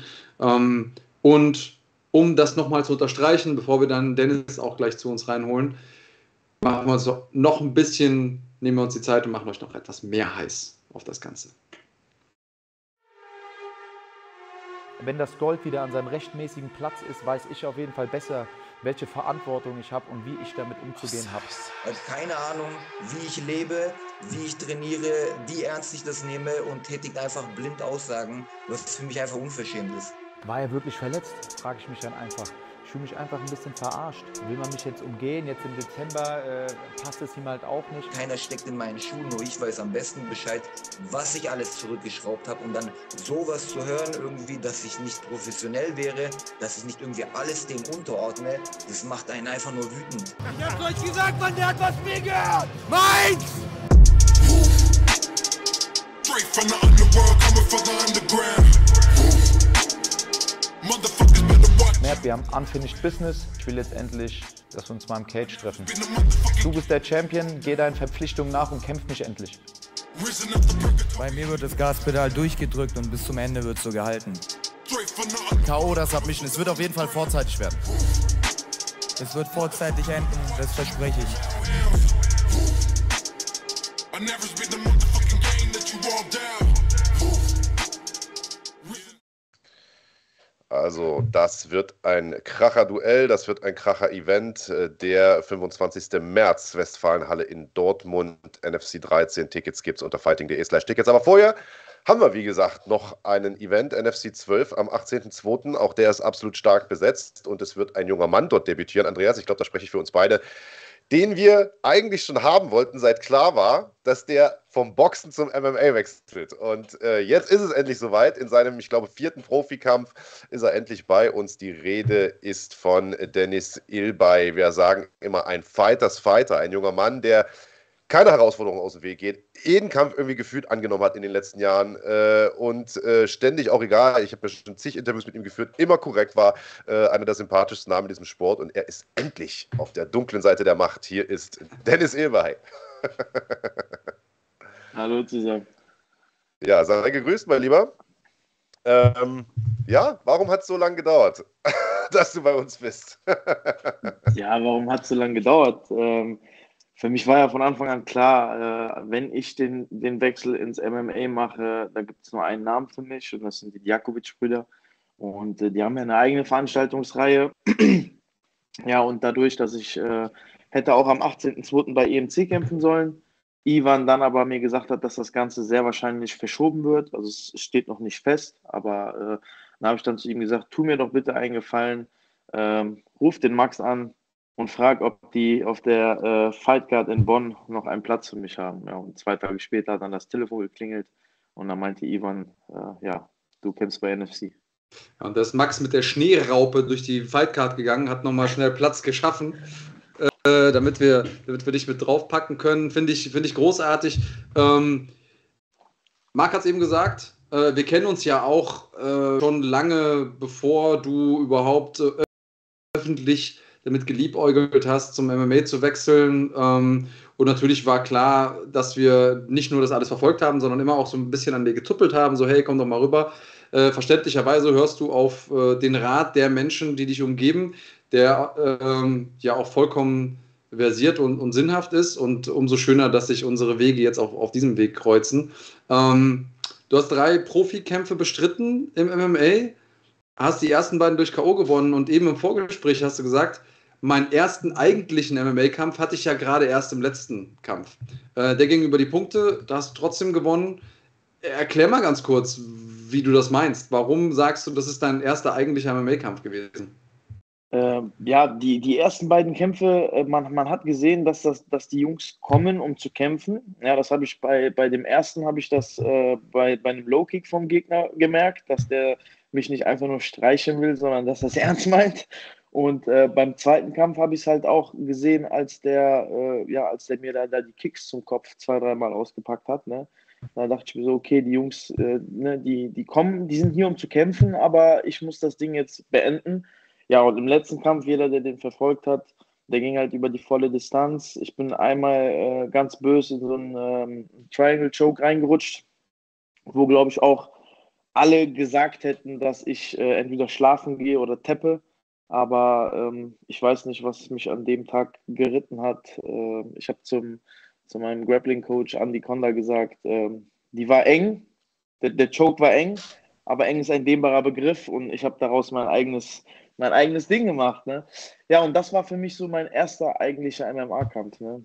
Erstens über die volle Distanz, dann immer wieder runter, hoch, runter, hoch. Nicht nur dieses äh, Stand-up. Ne? Ich, ich, bin halt ein Striker, ich komme vom Striking, aber ähm, da habe ich meine Fehler gesehen ne? und habe auch wirklich noch in derselben Woche nach dem Kampf, freitags nach dem Kampf, habe ich meine erste Grappling-Stunde bei Andy Konda in Köln gehabt und äh, bin seitdem an, äh, glaube ich, äh, in den besten Händen Deutschlands, was das Grappling angeht. Und ähm, ja, ziehe das jetzt voll durch. Ja, Grüße gehen auf jeden Fall raus an den Andy Konda, einer der Pioniere äh, in Deutschland, was Luther Livre angeht, einer der ersten Blackbirds hier und äh, einer, der über die Jahre diese Szene mitgeprägt hat. Ähm, definitiv eine gute Adresse. Ich kann mich erinnern, Dennis, ich glaube, das letzte Interview hatten wir vor deinem ersten Kampf, beziehungsweise als klar war, du wirst diesen Wechsel zum MMA machen. Richtig. Damals hattest du schon gesagt, die meisten äh, wissen das gar nicht, aber du hast schon immer mal mit deinem Vater zusammen äh, auch mit Kicks trainiert, ein bisschen Luther-Livre äh, gemacht und so. Also hast dich nie nur aufs Boxen fokussiert. Aber es ist natürlich immer noch mal was anderes, wenn man dann sagt, äh, ich steige jetzt komplett in der MMA-Vorbereitung ein. Ja, ja. Ähm, jetzt, wo du regelmäßig äh, zum, zum Andi Schmidt, äh, zum, zum Andi Konda gehst und zum, äh, zum, ins UFD gehst und so weiter und so fort. Und jetzt, wo du auch die ersten Kämpfe hattest, beziehungsweise deinen ersten richtigen MMA-Kampf, wie du es genannt hast, zieh mal Bilanz. So, wie, wie, wie hast du dich reingefuchst in diese neue Disziplin und äh, wie, wie, wie fühlt es sich für dich an? Also ich glaube, das, was mir am meisten geholfen hat, war einfach, dass ich, äh, ich nenne das Kind mal jetzt beim Namen, ich habe einfach Cojones. Ne? So, ich, ich mache Sparring damit. Ich habe mein erstes Sparring habe ich gegen Jano gemacht. Mein allererstes MMA-Sparring mit dünnen Handschuhen habe ich gegen Jano gemacht. Wir haben uns die Birne eingehauen. Das war nicht mehr normal, so, weißt du? So, ja. Gibt es da Video von? Nein, leider, nein, Gott sei Dank nicht. Also es war gut, es war eine aus, also nicht ausgeglichene Sache so. Klar, im Stand-up konnte ich viel mit ihm mitmachen. Ich, ich komme ja aus dem Teilboxen, habe über 140 Teilboxkämpfe aber als es dann halt hieß, so die nächsten drei Runden machen wir jetzt volles MMA-Sparring, äh, da, da, hat er mir mal kurz gezeigt, so, ne, so, Kollege. Ne? Aber ähm, ich habe mich da einfach durchgebissen. Ne? Ich, äh, ich habe da gesagt, ey, fünf Minuten Runden, vorher nur drei Minuten und dann halt nur geboxt. Egal, was, was soll schon passieren? Besser geh, verliere ich beim, beim oder gehe beim, beim Sparring mal runter oder äh, werde ausgechoked oder teppe, als dass es im, im, im Kampf so passiert. Ne? Und ähm, ich habe, sage ich nochmal, ich habe die besten Leute Deutschlands äh, um mich herum, äh, egal ob es jetzt ein Anton Ratsch ist, Lom Ali, Hussein, ähm, also das sind alles Maschinen, mit denen ich da trainieren darf und ähm, ich lerne von jedem Training, von jedem Training lerne ich und ähm, ja, ich sage es noch einmal, ich habe es schon mal gesagt, der härteste Sport, auch nicht nur was das Kämpfen angeht, sondern auch das Training ist nun mal das MMA. Also äh, von mir aus mache ich 15, 20 Runden Boxsparring, alle drei Runden einen neuen Gegner, ist kein Problem. Aber dieses MMA-Sparring, vor allen Dingen, wenn dich dann die Jungs, äh, wenn die dann sehen, okay, der kommt aus dem Stand-up, wir holen den mal direkt runter, ne? Und dann bearbeiten die dich da so viereinhalb Minuten und nach viereinhalb Minuten sagt dann so ein Hussein zu mir, ja komm, steh auf, lass uns oben weitermachen, ne? Und ich bin aus allen Löchern am Atmen, kann nicht mehr und denke mir nur so, nein, lass uns unten bleiben. Nee, aber äh, ja, das ist halt, ähm, ich denke, dass es einfach mein, meine mentale Stärke ist und halt, wie ich gesagt habe, die Coronas, die ich mitbringe. Ne? Also ich fürchte mich da von nichts. Ne? Ich habe der Name Berlus sagt euch ja wahrscheinlich auch was, der bei der letzten EMC leider K.O. gegangen ist gegen den Brasilianer. Äh, der, also wer mit dem Sparring macht, ich glaube, das halbe UFD-Gym hat sich danach einen Kopfschutz zugelegt, weil der so harte Hände schlägt. Ne? Und ja, Jetzt ähm, hast du ganz viel erzählt, so ein bisschen aus dem, aus dem Nähkästchen geplaudert. Das ist, ist cool zu wissen. Ich meine, was, was mich natürlich interessiert ist, du hast so viel gemacht schon äh, und auch viel erreicht. Du hast es eben selber gesagt, so viele Thai-Box-Kämpfe. Im Boxen echt was erreicht, ja, Titel gewonnen und so weiter und so fort. Was ist dafür verantwortlich, dass du sagst, du hast Bock, dir nochmal einen weiteren Sport zu zu erschließen, um nicht zu sagen zu erobern. Du hast ja auch selber gesagt, dass, da, da gibt es keinen einfachen Weg hin. Du kannst nicht irgendwie sagen, okay, ich habe jetzt, okay, ich habe vielleicht eine Abkürzung, was, was die Promo angeht, weil man dich ankündigen kann als der erfolgreiche Boxer, wie auch immer. Aber es gibt ja keine sportliche Abkürzung dahin. Du musst den harten Weg nehmen, du musst diese frustrierenden Sparring-Sessions mitmachen, du musst äh, dich hinten anstellen, du musst im Grappling neu anfangen äh, oder zumindest mal mit Leuten trainieren, die weitaus besser sind als du. Woher kommt der Wille, sich in einem komplett neuen Sport, obwohl du so viele in anderen Sportarten erreicht hast, Kampfsportarten, nochmal hinten anzustellen und nochmal seine Sporen zu verdienen? Also das ist ja vielleicht auch nicht, nicht besonders normal, dass man das macht. Viele Leute würden dann einfach in ihrem Sport bleiben. Aber warum dieser Wille, woher kommt dieser Drive? Ich glaube, was mich einfach von allen anderen unterscheidet, ist, dass ich diesen Sport wirklich äh, nicht nur liebe, nicht nur lebe, sondern ich, ich also ich, ich sage immer wieder, wenn man, wenn, wenn mir eine Hand abgenommen wird, kein Problem, dann kämpfe ich mit der anderen Hand weiter. So, ne? Also ich, äh, ich mache diesen Sport seitdem ich drei bin. Ja? Also genauso wie alle anderen auch wahrscheinlich, aber ähm, ich hätte den einfachen Weg nehmen können, hätte beim Boxen bleiben können. Dort, äh, ich habe, wie gesagt, nach dem letzten Boxkampf von mir in England Kontakte nach Amerika, sehr, sehr gute Kontakte aufgebaut. Aber irgendwie, ah, ich weiß nicht so. In Deutschland über den Boxsport brauchen wir gar nicht mehr zu sprechen. Da äh, habe ich meine Meinung zu und äh, die vertrete ich auch weiterhin. Aber ähm, ich, ich habe einfach Bock drauf. Ich glaube, das ist es einfach. Ich habe Bock, mich zu prügeln. Und ähm, wie gesagt, wenn ich den einfachen Weg genommen hätte oder weiterhin hätte gehen wollen, wäre ich beim Boxen geblieben. Hätte da mein, mein, mein Ding weiterhin durchgezogen, hätte da so mal ein bisschen mein Geld verdient, aber äh, ich sage es nochmal, ähm, klar, Geld, man braucht es, es ist, es ist auch viel wert, aber ähm, ich habe Bock drauf gehabt und äh, ja, freue mich riesig drauf. Und ich glaube, wie ich schon sagte, ich habe keine Angst zu verlieren. Wenn ich einen Kampf verliere, kein Problem. Weiter geht's. Was willst du machen? Ich bin ein bisschen verrückt. Ja, gut, das muss man wahrscheinlich auch sein für den Sport, äh, wenn man es weit bringen will. Und ich sag mal, Bock haben, sich zu hauen, wie du es gerade gesagt hast, ist, glaube ich, auch so eine, so eine Grundvoraussetzung. Ähm, jetzt hast du gerade gesagt, du hättest ja eigentlich bei EMC kämpfen sollen, was ja quasi so die Hausgala ist von, vom UFD-Gym. Äh, die Veranstaltung ist ausgefallen, deswegen bist du jetzt bei NFC auf der Card gelandet. Ist das aber trotzdem etwas, wo man sagt, wir, wir können jetzt längerfristig mit dir planen? Ähm, du hast im Vorgespräch gesagt, du willst ein paar Kämpfe noch dieses Jahr machen, logischerweise. Wo wird man dich denn dann sehen? Also nochmal ganz kurz, ausgefallen weiß ich nicht, ob die Veranstaltung zu 100% ausgefallen ist oder nicht. Nur oder verschoben. Ich, genau, ich habe halt zu Ivan ja. gesagt, ich habe dieses Jahr vor, ein bisschen auf die Kacke zu hauen. Ich, am liebsten vier Kämpfe, wenn ich gesund bleibe. Ähm, und äh, klar, also ich, ich bin für alles offen. Ähm, Ivan hat von Anfang an zu mir gesagt, ey, wenn du willst, du kannst bei NFC kämpfen. Ich, ich habe damit kein Problem. Mit Max habe ich ja auch schon äh, Mitte des Jahres auf einer Veranstaltung gesprochen. Der meinte auch, ey, jederzeit, wir würden uns freuen, wenn du äh, bei uns bist.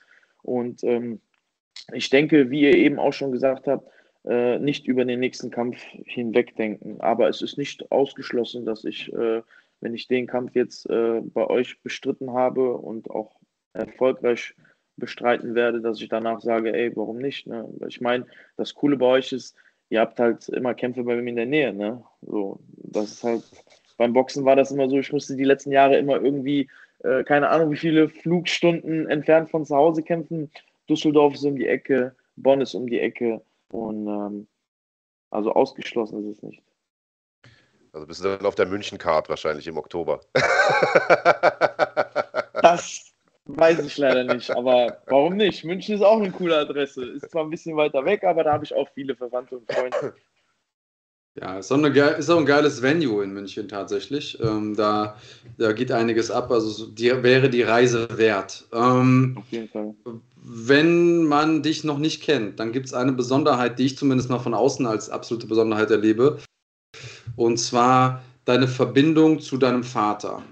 Ähm, ihr seid ja im Prinzip nicht auseinanderzudenken. Also ihr klebt aneinander. Ich ich, glaube, ich habe dich in meinem Leben nur ein einziges Mal gesehen, als dein Vater nicht mit dabei war. Ähm, und äh, er ist gleichzeitig auch dein Trainer, damit natürlich auch ein enger Vertrauter und wahrscheinlich auch Berater rund um alle sportlichen Fragen. Aber, und das ist jetzt eine Frage, das, ich weiß das nicht, ich gehe mal davon aus, dass er im MMA nicht ganz so versiert ist wie im Boxen. Das heißt, da wird es wahrscheinlich auch Momente geben, wo er dir vielleicht mit seinem Rat nicht mehr so ganz zur, zur Seite stehen kann. Da spreche ich sofort dagegen. Also ähm, okay. dieser Mann ist, ach, ich weiß nicht, das ist ein, ein wandelndes Lexikon, was den Kampfsport angeht. Äh, der, der packt da manchmal am Samstag, wenn ich meine Kicks übe oder keine Ahnung, irgendwelche Griffe mache, da kommt er kurz von der Seite und sagt zu mir, komm mal hier, mach das mal so, ne? Und ich merke sofort, okay, ey, der hat recht, weil er setzt sich, also wenn ich euch den WhatsApp-Verlauf mit mir und Papa zeige, ähm, das, der schickt mir so viele Videos, so viele, so viele neue Griffe, die er irgendwo sieht bei Instagram oder bei TikTok. Also ähm, nein, ich sag nochmal, mein Spitzname für diesen Mann ist El Professore und äh, der ist einfach. Das Gute ist halt, dass er harmoniert mit meiner Ecke. Ne? Ich habe den Max Schwind in meiner Ecke, Andi Konda, Papa und Andi kennen sich schon über keine Ahnung wie viele Jahre. Und das Gute bei Papa ist wirklich, sobald es vom Stand-up, sage ich mal, in keine Ahnung, in, in, in, in den Boden oder in Griffe geht, ist Ruhe. Dann überlässt er das den anderen. Ne? Und das ist das wirklich, was so super harmoniert. Aber andersrum genauso. Ne? Sobald es wieder hoch ins Stand-up geht, dann äh, zum Beispiel, dann, dann behält Max äh, seine Worte für sich und äh, Papa darf wieder Vollgas geben. Ne? Und ähm, ja, aber wie gesagt, äh, da widerspreche ich sofort.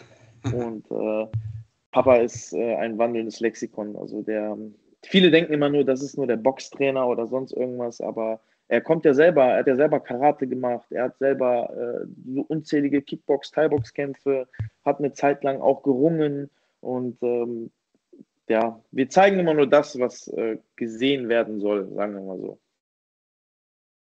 Was denn eigentlich mit deinem eigenen Sohnemann? Soll der die äh, Ilbay-Dynastie eines Tages mal äh, fortführen, sozusagen? Oder? Also ich glaube, meine Frau sitzt gerade unten und guckt sich das äh, Interview an. Die ist absolut dagegen. Sie sagte, den Sport machen kann er gerne, aber gekämpft wird nicht. Und äh, ja, der ist ja. jetzt gerade so in der Phase. Ne? Wir waren jetzt vor drei, vier Tagen waren wir in so einem Spieleparadies und da hängen ja auch manchmal so Sandsäcke in diesen ja. äh, Klettergerüsten. Und dann rennt er voll dagegen. Alle Kinder rennen dran vorbei und der rennt voll dagegen und sagt: Papa, guck mal, ich kicke so wie du. Und kickt voll gegen das Ding. Ne? Und äh, nee, es ist schon cool mit ihm, ne? aber ähm, auch wenn es nach mir geht, ähm, er soll irgendwas anderes machen, wo es weniger auf den Kopf und mehr in die Tasche gibt, sage ich immer. das ist ein vernünftiger Ratschlag. Äh, das äh, ja, wünscht man, glaube ich, man wünscht seinen Kindern ja nur das Beste und ich weiß nicht, ob objektiv betrachtet eine Kampfsportkarriere immer das Beste ist fürs Leben. ähm, Hm, was, was erwartest du dir vom äh, NFC-Debüt? Also wir haben jetzt äh, schon relativ viel rundherum um deine Person gequatscht, aber was ist so der, ähm, irgendwas hast du, wenn du deine Augen zumachst, ja, was du dir vorstellst? Was, was passiert da am 18.02.? Ähm, wie wird das Feeling sein? Wird es genauso sein wie deine anderen MMA-Kämpfe? Ähm, hast du das Gefühl, dass irgendwas anderes se sein wird? Ähm, lass uns mal ein bisschen in deinen Kopf. Weißt du vielleicht schon, gegen wen du kämpfen wirst? Hast du ähm. irgendjemanden, den du gerne kämpfen wollen würdest? Nein, also ich, ich, da wo ich hin will, da kann man sich irgendwann seine Gegner nicht mehr aussuchen, sondern kriegt zwei vorgeschlagen und entweder nimmt man die oder verschwindet. Ne? Und ähm, ich, ja, wenn ich die Augen zumache und auch, sag ich mal, jetzt, wo ich gehört habe, dass ich bei euch kämpfe, ähm, ich weiß, wie die Stimmung da ist. Die Stimmung ist brutal und ähm, ich freue mich riesig. Und ich glaube, ich werde in diesen Kampf mit noch mehr Selbstbewusstsein reingehen, weil ich, äh, wie gesagt, jetzt mit dem Grappling-Training, äh, dann die Jungs, die jetzt alle wieder zurück in der Vorbereitung sind, die werden mit mir die Vorbereitung durchlaufen. Also ich werde, glaube ich, die, die krassesten Trainingspartner haben, die man in Deutschland äh, sich vorstellen kann. Und ähm, ich, ich, ich freue mich einfach riesig und äh, ich glaube, dass es an dem Abend einen krachenden K.O. geben wird. Also das, das denke ich, dass das so kommen wird. Ähm, ja. Wird es auch ein echter MMA-Kampf? Ja. Ja, ich finde es ja schon fast schade, dass wir noch gar nicht über den Gegner sprechen können, denn der steht ja eigentlich schon fest. Das ist leider ja. nur noch nicht vertraglich alles unterschrieben, deswegen äh, können wir da noch nicht drüber schnacken, aber so viel sei gesagt, es ist definitiv äh, keine Pflaume, ganz im Gegenteil. Es ist einer ja. der äh, vielversprechendsten jungen Kämpfer in dieser Gewichtsklasse momentan in Deutschland. Äh, das heißt, ihr kennt es von NFC, äh, immer stabile Duelle auf Augenhöhe und Dennis, auch das kennt man von dir, äh, du gehst da keine Herausforderung aus dem Weg. Also Hut ab auf jeden Fall auch für die Gegnerwahl, auch wenn wir da nach außen noch nicht sagen können, wer das ist. das wird sicherlich in den nächsten Tagen nachgeholt. Ähm, hey, ich bin extrem froh, dass du bei uns bist, auch wenn es eine Weile gedauert hat. Äh, ich freue mich riesig auf das Debüt am 18.02. Ähm, ich glaube, da können wir einiges noch erwarten in Zukunft. Und äh, Andreas hat es äh, vorhin schon zu Raul gesagt, die Tradition bei uns ist, dem Gast gehört das letzte Wort. Also falls du noch was loswerden möchtest, dann bitte. Eigentlich wünsche ich allen noch ein frohes neues Jahr, viel Gesundheit, viel Liebe, dass alle eure Wünsche in Erfüllung gehen sollen. Und äh, ja, ein ganz großes Dankeschön möchte ich auch nochmal an die Jakovic-Brüder Ivan und Tommy richten, die mich äh, ja vor anderthalb Jahren so herzlich aufgenommen haben und diesen Weg mit mir zusammengehen wollen. Und wie gesagt, sichert euch eure Tickets, 18.02. Wer in dem Ilbay Fanblock sitzen will, einfach den Promocode Ilbay10 eingeben und äh, ja, dann werden wir am 18.02. zusammen das Maritim Hotel in Bonn abreißen. Ja, hoffen wir, dass du ein paar Steine noch stehen lässt. Aber bis dahin viel, viel Erfolg im, äh, im Training. Danke. Und ich freue mich, dass wir uns aller spätestens im Februar sehen. Äh, man merkt den Profi raus, direkt Ticketlink mitgenannt und, äh, und Promocode dazu. Perfekt, äh, so muss das sein. Vielleicht gibt es irgendwann mal Kurse na, für unseren Nachwuchs äh, in Medien, äh, Medienarbeit. Sehr gut. Vor allen Dingen gut, dass du zu haben bist für den Kampf bei uns.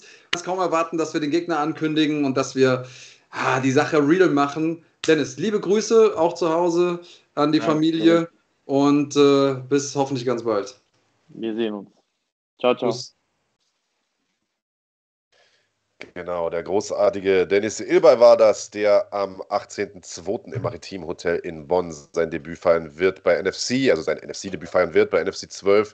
Und das ist eine Veranstaltung, auf die wir uns riesig freuen. Die Frage kam übrigens gerade auch noch im Chat, welche Gewichtsklasse würde er denn antreten? Das wird, äh, im Grunde wird es ein Federgewichtskampf, ne? Also ich glaube, es ist ein Catchweight bis 65,8 Kilo oder so, so habe ich es ja auf dem Zettel stehen. Also im Grunde ein Federgewichtsduell. Das heißt, das ist ja dann auch nochmal direkt die prestigeträchtigste Gewichtsklasse bei NFC, Andreas Kranjotakis. Also es wird ein spannendes Jahr. Oh ja, und das sind ja nur die Sachen, über die wir schon sprechen können. Äh, die wir sprechen können, sind die Termine, die ihr euch schon rot im Markender, äh, Kalender markieren könnt, so rum. Ähm, und äh, zwar sind es an der Zahl sechs NFC Fight Nights Kampfveranstaltungen, die ihr auf keinen Fall verpassen solltet. Am aller, aller, allerbesten äh, kommt ihr live vorbei. Und äh, wollen wir den nochmal ganz kurz durchgehen? Ja, würde ich schon sagen. Ja, und zwar ähm, haben, wir, haben wir da die bereits angesprochenen beiden Veranstaltungen. Am 18.02. sind wir im Maritim Hotel in Bonn zu NFC 12. Da haben wir schon gesagt, Fabio Schäfer tritt an gegen Timo Ernst. Außerdem haben wir noch einen absoluten Kracher als Main Event. Haben wir darüber überhaupt schon gesprochen, diese Sendung? Ich weiß es gerade nicht. Haben wir? Äh, von welcher Veranstaltung? Äh, Bonn. 112? Ja, genau. Ja, haben wir. Titeleliminator, okay. Banovic gegen Kuschel. Die Frage kam vorhin übrigens, äh, gegen wen die denn dann um den Titel kämpfen. Auch das ist noch nicht raus. Also es wird dann noch einen weiteren äh, Eliminator geben. Also im Grunde ist, könnt ihr euch das wie so ein kleines Mini-Turnier quasi vorstellen, um diesen frisch auszulobenden Titel. Äh, und es ist sehr, sehr wahrscheinlich, dass da natürlich in Khalitaha äh, ein, ein Wort mitreden wird. Ähm, ja, das äh, bleibt, bleibt spannend. Seid gespannt. Ja. Ja, und äh, dann haben wir natürlich das große Event, äh, 25.03. in Dortmund. Äh, das Event, das keiner von euch verpassen sollte. Ihr habt äh, jetzt schon Trailer gesehen, ihr habt äh, schon die Matches gesehen, wir haben darüber gesprochen und glaubt uns, das ist nur der Anfang. Wenn ihr die fertige Fightcard seht, wenn ihr das Event nachher seht und habt keine Tickets gekauft, dann werdet ihr euch in den Allerwertesten beißen. Noch gibt es Tickets. Äh, wir haben gerade den, ähm, den Innenraum aufgemacht. War es so rum? Oder haben wir die Ränge aufgemacht? Nee, der Innenraum einen, einen ist, äh, ist, so gut wie der, der Innenraum, ah, also die, genau. die sozusagen Parkettbestuhlung unten, die ist sozusagen äh, ausverkauft. Also es gibt noch einige, einige wenige Restkarten äh, in den letzten Reihen. Äh, der Rest ist weg. Das heißt, wir haben jetzt die Ränge aufgemacht. Ihr könnt jetzt also Unterrang, Mittelrang und so weiter und Oberrang kaufen. Ähm, genau. Wahnsinn. Ja, und am Ende des Tages haben wir äh, dann am 27.05. das nächste Event, NFC 14 in Düsseldorf im Maritim Hotel. Da sind wir ja mittlerweile äh, schon eingefleischt. Die Stimmung in Düsseldorf quasi legendär. Das heißt, auch da solltet ihr euch ähm, bereits Tickets äh, sichern, wenn ihr noch keine habt. Äh, Fighting.de slash Tickets ist die Adresse dafür, ganz klar. Und ähm, ja, da hat sich Max Merten noch nicht so richtig in die Karten schauen lassen, was er dafür geplant hat, aber Ja, in Düsseldorf gibt es ja so ein paar übliche Verdächtige, sage ich mal. Und die Wahrscheinlichkeit, dass wir einige davon wiedersehen, ist relativ hoch. Wie geht es danach weiter? Wir kommen nochmal nach Bonn und zwar für NFC 15 am 16. September. Diesmal aber nicht ins Maritim Hotel, sondern in die Telekom Arena. Die dürfte Basketballfans ein Begriff sein. Wunderschönes Ding, große Halle. Das wird ein weiterer Leuchtturm-Event für uns. Also nach äh, Dortmund sicherlich die, äh, die größte Veranstaltung in diesem Jahr oder mit Dortmund kann man sagen, die, die zwei größten Veranstaltungen in diesem Jahr. Das also schon mal ganz, ganz dick vormerken im Kalender. 16.09 äh, in Bonn. Dann äh, geht es am 11.11. .11. nach München ins äh, die schöne bayerische Hauptstadt. Da wollten wir ja eigentlich im letzten Jahr schon hin. Das hat aus verschiedensten Gründen nicht geklappt. Dieses Jahr wird es nachgeholt bei NFC 16 und den Jahresabschluss, den gibt es wie immer in Düsseldorf, äh, sozusagen in unserem Headquarter, wenn man so möchte, am 16.12. bei NFC 17 im Maritim Hotel am Flughafen in Düsseldorf. Also das ist ein äh, vollgepacktes Jahr. Äh, ich glaube, es wird wieder mal ein sehr, sehr geschichtsträchtiges Jahr.